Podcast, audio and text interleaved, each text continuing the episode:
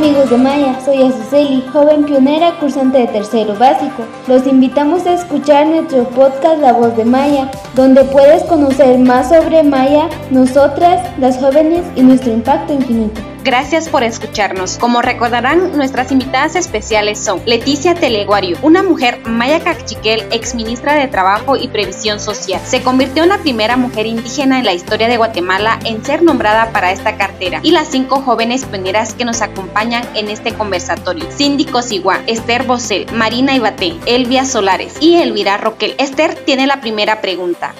Han sido varios tus logros los que has mencionado y más resaltante esta parte de que han sido colectivos, eh, no simplemente han sido tuyos. Eh, sin embargo, podemos eh, imaginar de que en los espacios en los que has estado laborando, tú te caracterizas por ser una mujer indígena. Entonces, quisiéramos saber cómo ha sido tu aporte específicamente con los pueblos indígenas y las áreas que anteriormente has mencionado, como la juventud y las mujeres. Sí, eh, pues básicamente, eh, como ya bien lo mencioné, los esfuerzos deben y tienen que ser colectivos, ¿no? Porque lo contrario, una persona puede tener varias iniciativas, pero una sola no puede lograr los cambios transformadores que necesitamos en este momento. Y sí, como lo mencioné con anterioridad, desde hace eh, varios años, pues hemos articulado diferentes iniciativas con movimientos de jóvenes, de pueblos indígenas, de mujeres, quienes de una u otra forma tenemos esa responsabilidad de ir abarcando y, luego también ir aportando en diferentes espacios de la sociedad. Eh, tenemos grandes desafíos aún, los retos siguen siendo enormes, sin embargo, a través de los diferentes esfuerzos que se han hecho en diferentes momentos, pues ahí están los cambios sustanciales, el hecho de que ustedes tengan esta, este liderazgo, por ejemplo, ya es producto de diferentes iniciativas que otras lideres, lideresas a nivel del departamento posiblemente hayan venido impulsando, hayan venido gestionando. Y pues básicamente eh, yo parte de lo que rescato es que es importante la articulación de esfuerzos, las alianzas estratégicas con diferentes sectores que hasta cierto punto tienen, por un lado, la responsabilidad, pero por otro lado también hay mucho compromiso de personas extranjeras, como las personas quienes apoyan a esta gran iniciativa que ustedes están teniendo a través de Maya y pues he tenido la oportunidad de construir alianzas con diferentes sectores quienes confían en un primer momento en los humildes aportes que uno hace. Y pues he, logrado diferentes espacios de participación en donde canalizamos justamente esas necesidades de la población que en su mayoría somos indígenas.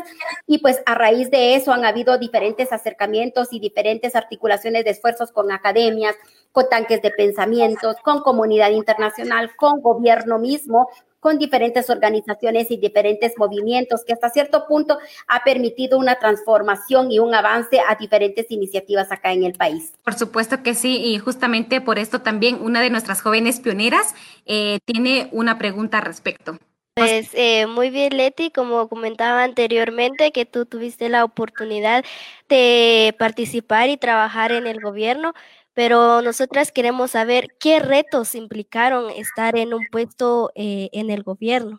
Fueron bastantes momentos los que eh, tuvimos o los que personalmente tuve, em, en los cuales pues obviamente tuve que vencer bastantes desafíos, bastantes adversidades, porque no es fácil estar en un cargo como ministra de Trabajo y Previsión Social, como ustedes bien eh, lo mencionaron y que han investigado, porque estar en una posición eh, requiere de mucho compromiso, de, en una posición de alto nivel requiere de mucho compromiso, pero sobre todo de una visión colectiva. Este, esta propuesta, ahí viene mi primer desafío y mi primer reto de aceptar o no aceptar. Y parte de esto es, eh, pues obviamente la decisión lo, tuve que consultar con mi familia, con, eh, con las personas a quienes yo respeto, hacer una consulta y, y luego ya estando en la administración pública viene el otro reto de integrar a equipos y de buscar a personas con bastantes cualidades, experiencia en la administración pública y de tratar de construir un eh, ejercicio eh, diverso, ¿no? Con participación de diferentes personas. Ustedes bien saben, no es por lo que somos nosotros, creemos bastante en la dualidad y en la complementariedad. Por lo tanto, toda esa visión fue también bastante interesante. Fueron retos bastante grandes porque había que, en, un primer momento, cuando una persona no participa o no, es parte de un partido político, pues tiene que saber cómo funciona toda la administración pública en un corto tiempo, porque las demandas y las responsabilidades son bastantes. Sin embargo, cuando somos nosotras mujeres indígenas, tenemos que mostrar dos o tres veces que existe esa capacidad de tener las mismas propuestas, los mismos planes, las mismas iniciativas y sobre todo cómo ejecutarlas, que también fue otro espacio bien, bien interesante. Sin embargo, ustedes se dan cuenta que humildemente pienso que hicimos un buen trabajo, no yo, sino eh, con el equipo de trabajo que me acompañó en este, en este momento. Entonces, hay varios desafíos. Eh, conocer de presupuestos, por ejemplo, conocer de cómo funcionan los procesos administrativos, conocer de la burocracia gubernamental. Sin embargo, nada es imposible. Es difícil, pero con perseverancia, con trabajo y responsabilidad podemos hacer y jugar un papel importante y protagónico en cualquier espacio que se nos, que se nos abra. Exacto, Leti. A mí me gustaría saber cómo fue tu reacción al momento de que te dijeron que ibas a, estar y te estaban invitando. A mí me gustaría saber, eh, porque ya cuando vemos a las personas ya en el puesto, pero... Eh, no sabemos qué hay detrás. Sí, en efecto, como yo les decía, pues no fue fácil la decisión, pero em, fue un proceso bien interesante porque yo no era del partido político y luego, pues en algún momento, siendo tal vez muy activa como ustedes lo son en este momento, participé en un debate de los candidatos a la, vice, a la presidencia y vicepresidencia en ese momento. Y me recuerdo que eh, posterior al, al, discurso magistral de cada uno de los candidatos, siempre se da la oportunidad a la audiencia de lanzar alguna pregunta. Entonces, eh, pues yo decidí participar, al igual que ustedes. Creo que algo que me caracteriza es justamente el, el, lo importante de hablar siempre con transparencia, siempre con legitimidad y siempre desde el corazón, ¿no? Con el respeto siempre debido. Entonces, yo me recuerdo que... Em, cuando conocí al entonces presidente fue precisamente porque le hice una pregunta sobre uno de los programas que él en ese entonces tenía a través de los eh, de, la cadena televisiva, porque desde mi punto de vista ese programa pues incentivaba el, racismo, la discriminación por la forma en cómo eh, se manejaba en ese entonces. Entonces lo cuestioné y a raíz, obviamente, como lo digo con mucho respeto, a raíz de eso asumo que me identificaron y posteriormente me, me hacen la propuesta de ser parte eh, del gabinete de gobierno. Primero que hice fue tener una reunión con, mi, con mis dos hijos y con mi esposo para ver si tomábamos o no tomábamos la decisión en familia, ¿no? Y una parte de lo que me motiva hasta este momento fue la respuesta y lo que me motiva a seguir luchando fue los comentarios de uno de mis hijos, que eh, es mi hijo mayor, en donde me decía, desde que tengo memoria, mami, siempre has buscado espacios de participación para mujeres, jóvenes y pueblos indígenas. Siempre has luchado para que haya, para que los procesos tengan mayor inclusión de los pueblos indígenas. Entonces estás contradiciéndote porque o es solamente una teoría de lo que yo he escuchado. Y esa parte me hizo pensar en dar ese salto porque tenía, porque tenía bastante miedo, pues, de, de, de, eh, dejar todo lo cómodo que yo tenía a un espacio inestable, muy criticado por varias personas y estar ante los ojos de todo mundo. No fue fácil. Sin embargo, después de todos estos em, consejos que vienen desde mis hijos hasta las personas a quienes yo les tengo confianza, porque también hice una consulta con diferentes personas a quienes yo admiro dentro de pueblos indígenas, hombres y mujeres, y pues ya tener ese acompañamiento y ese respaldo me hizo tomar la decisión de aceptar el cargo que eh, obviamente eh, requirió en todo momento tenacidad, perseverancia, en sustentar las propuestas que venían de mí, de una mujer indígena, eh, en un espacio como estos, y las propuestas eh, deberían de tener bastante fundamento para incidir y hacerme escuchar como mujer indígena en ese espacio. Y después de dos años de haber eh, salido de gobierno, puedo decir que em, fue muy satisfactorio para mí el contribuir con mi país desde un espacio de gobierno. No fue fácil, fueron retos bastante grandes los que tuvimos, eh, no solamente yo, sino el equipo. Y pues obviamente también fue bastante retador el hecho de que de 14 ministros, dos éramos nada más mujeres y yo la única indígena en todo momento. y la situación no ha cambiado. Si ustedes se dan cuenta, no ha cambiado. Los retos y los desafíos siguen siendo grandes. Sin embargo, también hubieron momentos de emoción, momentos de preocupación, pero también momentos de mucha satisfacción. Claro, como en todo espacio, ¿verdad? Y nos damos cuenta, eh, Leti, que desde un inicio ya tenías como tu red de apoyo, ¿verdad? Y eso es lo más importante en estos espacios. Y justo también para eso eh, tenemos una pregunta. Voy a invitar a nuestra joven Esther. Actualmente, ¿cuál es su más grande proyecto? Proyecto que tenga impacto e incidencia nacional y específicamente para mujeres indígenas. Hay grandes proyectos y hay grandes iniciativas eh, con impacto a nivel e incidencia a nivel nacional específicamente para las mujeres. Por ejemplo, desde el espacio en el cual estoy, estamos viendo diferentes alternativas, dialogando con diferentes diputados y diputadas para que se aprueben diferentes iniciativas de ley que vayan a buscar y acompañar esos esfuerzos de las mujeres indígenas en particular, hablando de la ley DEM, por ejemplo, que es la ley de desarrollo económico para las mujeres, porque siempre hemos sido desde mi punto de vista, fieles creyentes a que la autonomía económica de las mujeres hace que no haya esa dependencia hacia otras personas y nos abre diferentes oportunidades de participación. Por un lado, por otro lado, también es importante mencionar que debido a los datos estadísticos que tenemos en la actualidad, por ejemplo, de 340 alcaldías municipales hay 10 10 mujeres nada más y ninguna mujer indígena, ninguna. De 160 diputados tenemos a 31 mujeres y apenas tres mujeres indígenas. Entonces, es ahí cuando tenemos otro acompañamiento con el Tribunal Supremo Electoral para en un primer momento también eh, eh, ir, erradicando esa violencia que en diferentes momentos las mujeres y principalmente mujeres indígenas afrontan cuando deciden participar en política pública. También es importante que tengamos más espacios de participación y para ello hay que modificar leyes como por ejemplo la, la ley electoral y de partidos políticos a que permita y que flexibilice las oportunidades para mujeres principalmente indígenas y rurales como lo somos nosotros. También hay varias iniciativas, pero básicamente me estoy enfocando en el tema de empoderamiento económico y empoderamiento político para las mujeres y obviamente diferentes mecanismos para reducir la violencia hacia las mujeres principalmente como los datos estadísticos bien lo mencionan, que desde el confinamiento hasta este día el incremento de la violencia hacia las mujeres se ha incrementado principalmente en las comunidades rurales e indígenas, porque como todos estamos concentrados en la casa y no tenemos tanta posibilidad de salir, hay más discusiones, hay más pleitos y demás, y las más afectadas siempre seguimos siendo las mujeres y las mujeres indígenas. Entonces, ahí estamos buscando nuevas, implementar políticas públicas que hasta cierto punto permitan em, esa eh, reducción de la violencia hacia las mujeres. Estamos apoyando diferentes iniciativas con el Ministerio Público para que los casos sean, eh, pues tengan avances sustanciales y que hayan ejemplos específicos para que también no se, para que se reduzcan la violencia hacia las mujeres. Tú mencionas, Leti, es muy preocupante lo que está pasando,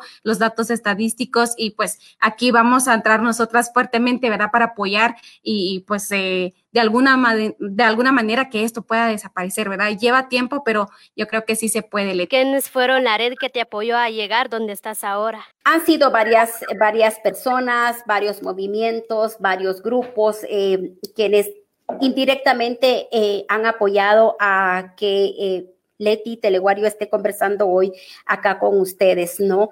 Yo quiero resaltar los esfuerzos que eh, nuestros padres, nuestras abuelas, nuestros eh, diferentes eh, familiares han hecho para tratar de em, tener un mundo más justo, más equitativo, más próspero para todos por igual.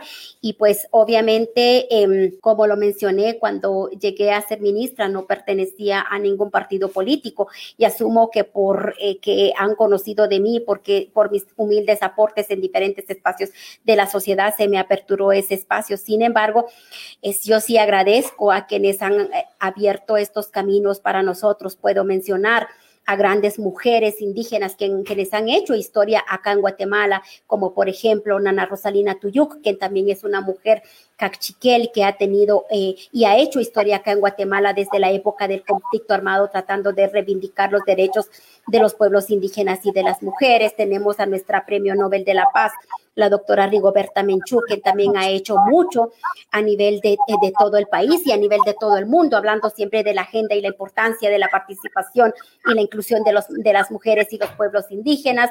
Puedo mencionar, por ejemplo, a la doctora Irma Alicia Velázquez Nimatuj. Ella es una mujer maya cachiquel, que eh, es una antropóloga y una eh, persona a quien yo admiro, aprecio por todos los aportes que ha hecho en la sociedad y también, por ejemplo, eh, la licenciada Otica de Cotí, quien fue eh, eh, diputada al Congreso de la República, fue ministra de Cultura y Deportes. También es importante un paréntesis que solo hemos sido dos mujeres indígenas ministras desde eh, la firma de los acuerdos de paz hasta ahora.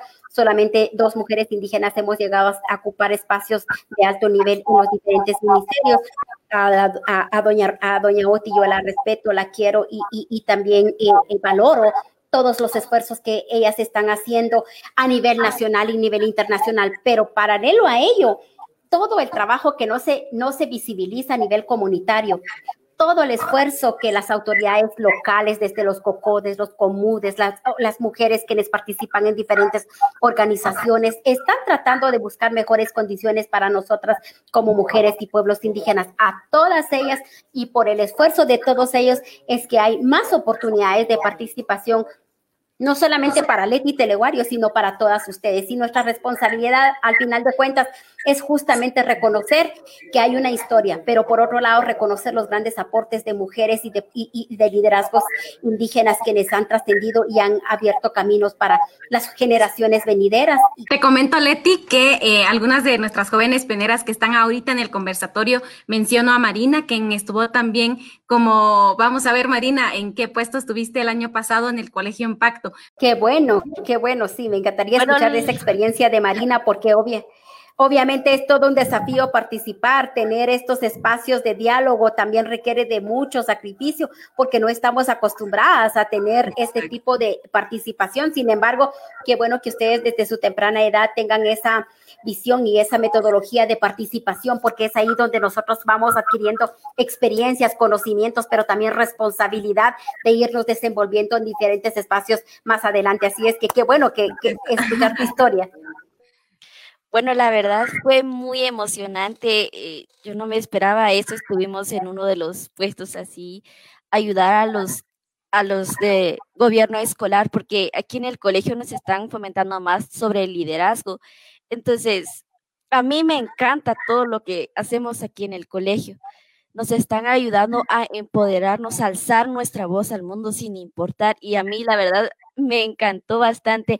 Quisiera llegar un día en servir a la población, ayudarnos y también poder cambiar los, las diferentes problemáticas, buscar soluciones de las diferentes problemáticas que existen desde mi comunidad y yendo más a fondo, porque sí vemos que nuestro país está, eh, tiene una problemática muy grande como el del trabajo infantil. Eso a mí me preocupa bastante las problemáticas que existen en nuestro país, porque ya que algunos algunos gobernantes no como que no buscan soluciones como yo nosotros en el colegio hemos implementando nuestra red de apoyo y hemos creado proyectos, hemos hecho servicios comunitarios en diferentes comunidades participando y también conocer diferentes lugares estas habilidades que deben de, desarrollar a temprana edad, ¿cómo podemos ir apoyando, Leti? De repente tú nos puedes también dar alguna recomendación, ¿verdad? Porque yo estoy segura que desde la primaria algunos niños y niñas pues ya eh, quieren participar, pero entonces, ¿cómo nosotros los adultos podemos ir apoyando estas habilidades y poder llegar y romper eh, los paradigmas que aún existen en las comunidades? Sí, y qué bueno que nos estén, nos estén acompañando eh, padres de familia, porque eh, gracias a ellos y, a las madres de familia es que ustedes están acá en este momento. Gracias en un primer momento a los esfuerzos que seguramente han hecho incansablemente para darles a ustedes la educación pues ustedes están acá. Y, y, yo quiero tomar ventaja de este espacio para ser bastante incisiva e invitar a la reflexión a todos los sectores, a las personas quienes los están escuchando, a las personas que posiblemente vayan a escucharlos posteriormente a través de la grabación que entiendo se está haciendo, ya que es necesario en un primer momento comprometernos con la niñez y con la adolescencia, principalmente indígena y rural como son, como lo somos nosotros existen información, existen razones sólidas a través de estudios, a través de diferentes mecanismos eh, eh, para, para que nosotras y nosotros trabajemos de una manera más coordinada para darles esas oportunidades de participación a ustedes como eh, jóvenes y adolescentes que son en un primer momento para que accedan a educación con calidad, para como lo que ustedes están recibiendo para que también tengan esos espacios de participación en espacios estratégicos de toma de decisión a nivel local, a nivel escolar, a nivel eh, de diferentes sectores. No se cansen de trabajar por sus sueños, sean responsables, sean íntegras, humildes, también es importante ver esa parte. Sean, trabajen siempre con mucha honradez, sean innovadoras en sus proyectos, eh, escolares, comunitarios, sigan aprendiendo diferentes idiomas, apoyen a los que necesitan de ustedes, a las personas que están a su alrededor. Y por otro lado, también hacer un llamado a los diferentes sectores de la sociedad a que inviertan en la juventud, en la adolescencia, para un primer momento tener este este nivel de educación que ustedes están teniendo. Ojalá este programa Maya sea replicado en los 22 departamentos del país porque realmente transforman realidades como lo que estoy evidenciando en el liderazgo que ustedes tienen a su corta edad.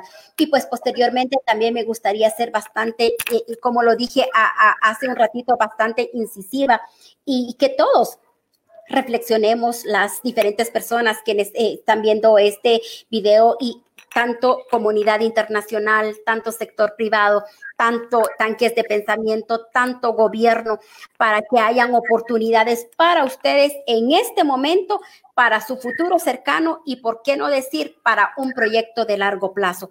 Porque yo me pongo a pensar, hay tanto potencial en ustedes he tenido la oportunidad de conocer en este momento. Entonces hay una gran oportunidad y hay una gran esperanza de transformar las realidades actuales que tenemos, pero para ello también necesitamos la responsabilidad de los actores y los tomadores de decisiones a nivel nacional e internacional para que se les abran puertas a ustedes cuando ya busquen un empleo, cuando ya emprendan un proyecto, que haya ese respaldo y esa responsabilidad, porque pienso que es una responsabilidad compartida. Ustedes haciendo todo lo posible para culminar y formarse de, eh, la manera más adecuada posible, pero también de esta otra, de, desde esta otra parte, la responsabilidad de los tomadores de decisiones para creer en proyectos impactantes como los que ustedes están teniendo.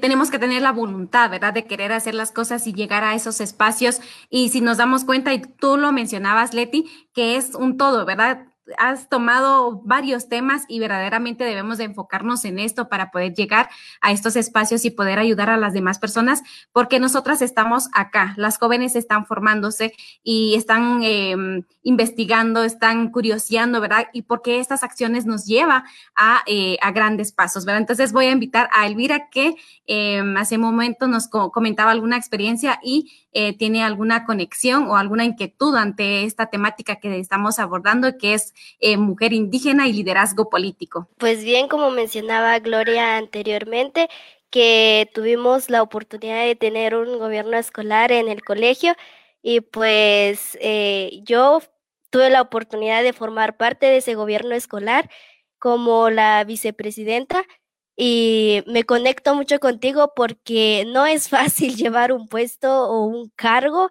eh, de liderazgo porque se presentan eh, muchos obstáculos, muchos retos y eh, una tiene que ser muy resiliente porque van a haber pues muchos comentarios negativos y positivos. Entonces una tiene que ser muy persistente para seguir y seguir y no darse por vencida, y sobre todo pues realizar un buen trabajo que, que impacte. Qué bueno, me alegra bastante que hayas logrado tener ese espacio y hay que seguir, porque asumo que tus experiencias han sido diversas, que te hace ser cada día una mujer y una joven más fuerte, con muchas más energías, con nuevas visiones de poder seguir participando en diferentes espacios. Sí, muchas gracias, Leti. Yo quisiera compartir con, contigo específicamente que aquí en el colegio eh, donde estamos, nosotras en el colegio Maya tenemos eh, competencias eh, que nos ayudan a que, que, nos empuja a poder alcanzar nuestros sueños. Tenemos el autocrecimiento, acciones críticas, red de apoyo estratégicas, tenacidad y creo que esto es muy importante para nosotras que nos empuja y también que como nosotros como compañeras nos apoyamos y, y, tener una, un trabajo, en hacer un trabajo en equipo. Y creo que sí, es muy importante y todo el mensaje y el ánimo que nos estás dando. En serio, me conecto mucho con, contigo. Y entonces invito a Esther para que pueda leer nuestra última pregunta de este conversatorio Cijone. Como ya habías mencionado, eh, que pueden existir muchas oportunidades para que sigamos eh, desarrollando y transformando nuestro país. Sin embargo, aquí hay una pregunta muy interesante. ¿Qué acciones podemos tomar, eh, podemos tener ante la corrupción? Ya que sabemos que esta también es una gran limitante que no nos afecta directamente. Sin embargo, el daño que genera es a través de la educación y el trabajo, por ejemplo. ¿Qué acciones podríamos tomar para detener al menos esto? La corrupción no solo existe a nivel nacional, y no solo existe en los espacios públicos, existen en todos los niveles de nuestra sociedad.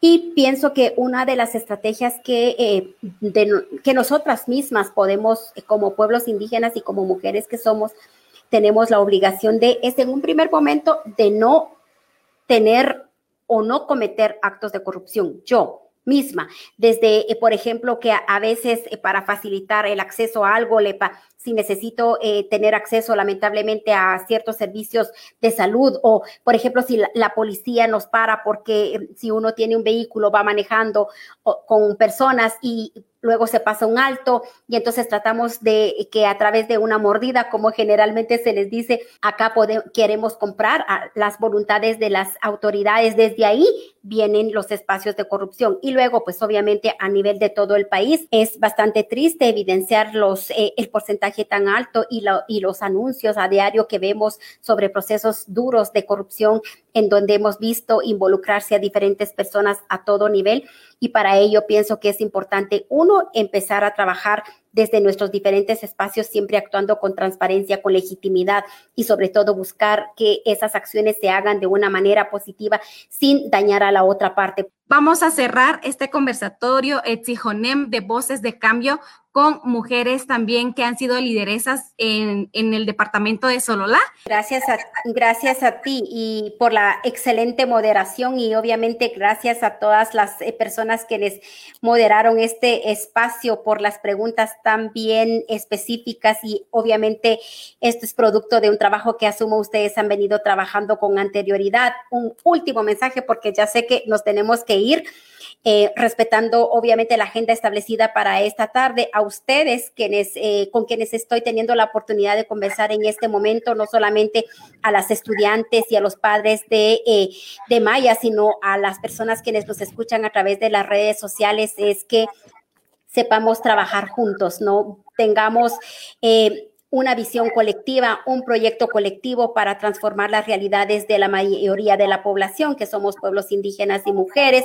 Yo muy orgullosa de estar acá con ustedes, muy orgullosa de ser una mujer cachiquel, guatemalteca, chapina, y que eh, ha tenido ciertos espacios de participación y pues obviamente me hace más, eh, me hace reafirmar mi compromiso y mi obligación de seguir trabajando por una Guatemala más justa, por una Guatemala más próspera, por una Guatemala más incluyente, más equitativa, más transparente, como ustedes bien lo mencionaron, y ojalá en paz. Yo estoy muy orgullosa y en todos lados me, me identifico como una mujer maya cachiquel por lo tanto, es una gran satisfacción para mí haber compartido con jóvenes y adolescentes, también con gran liderazgo que vienen de la misma comunidad Cachiquel. Y a toda la audiencia, ojalá podamos tener otros espacios de participación e intercambio con las personas que nos escuchan. Así es que les dejo esa responsabilidad para que sigamos replicando este ejercicio y con los organizadores del evento, mis agradecimientos profundos por esta oportunidad. Muchísimas gracias. Mujer, Mujer empoderada, empoderada infinito.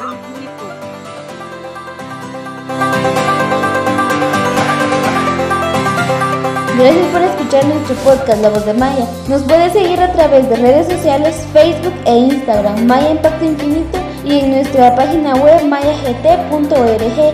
No se olviden de escucharnos en Spotify y iTunes.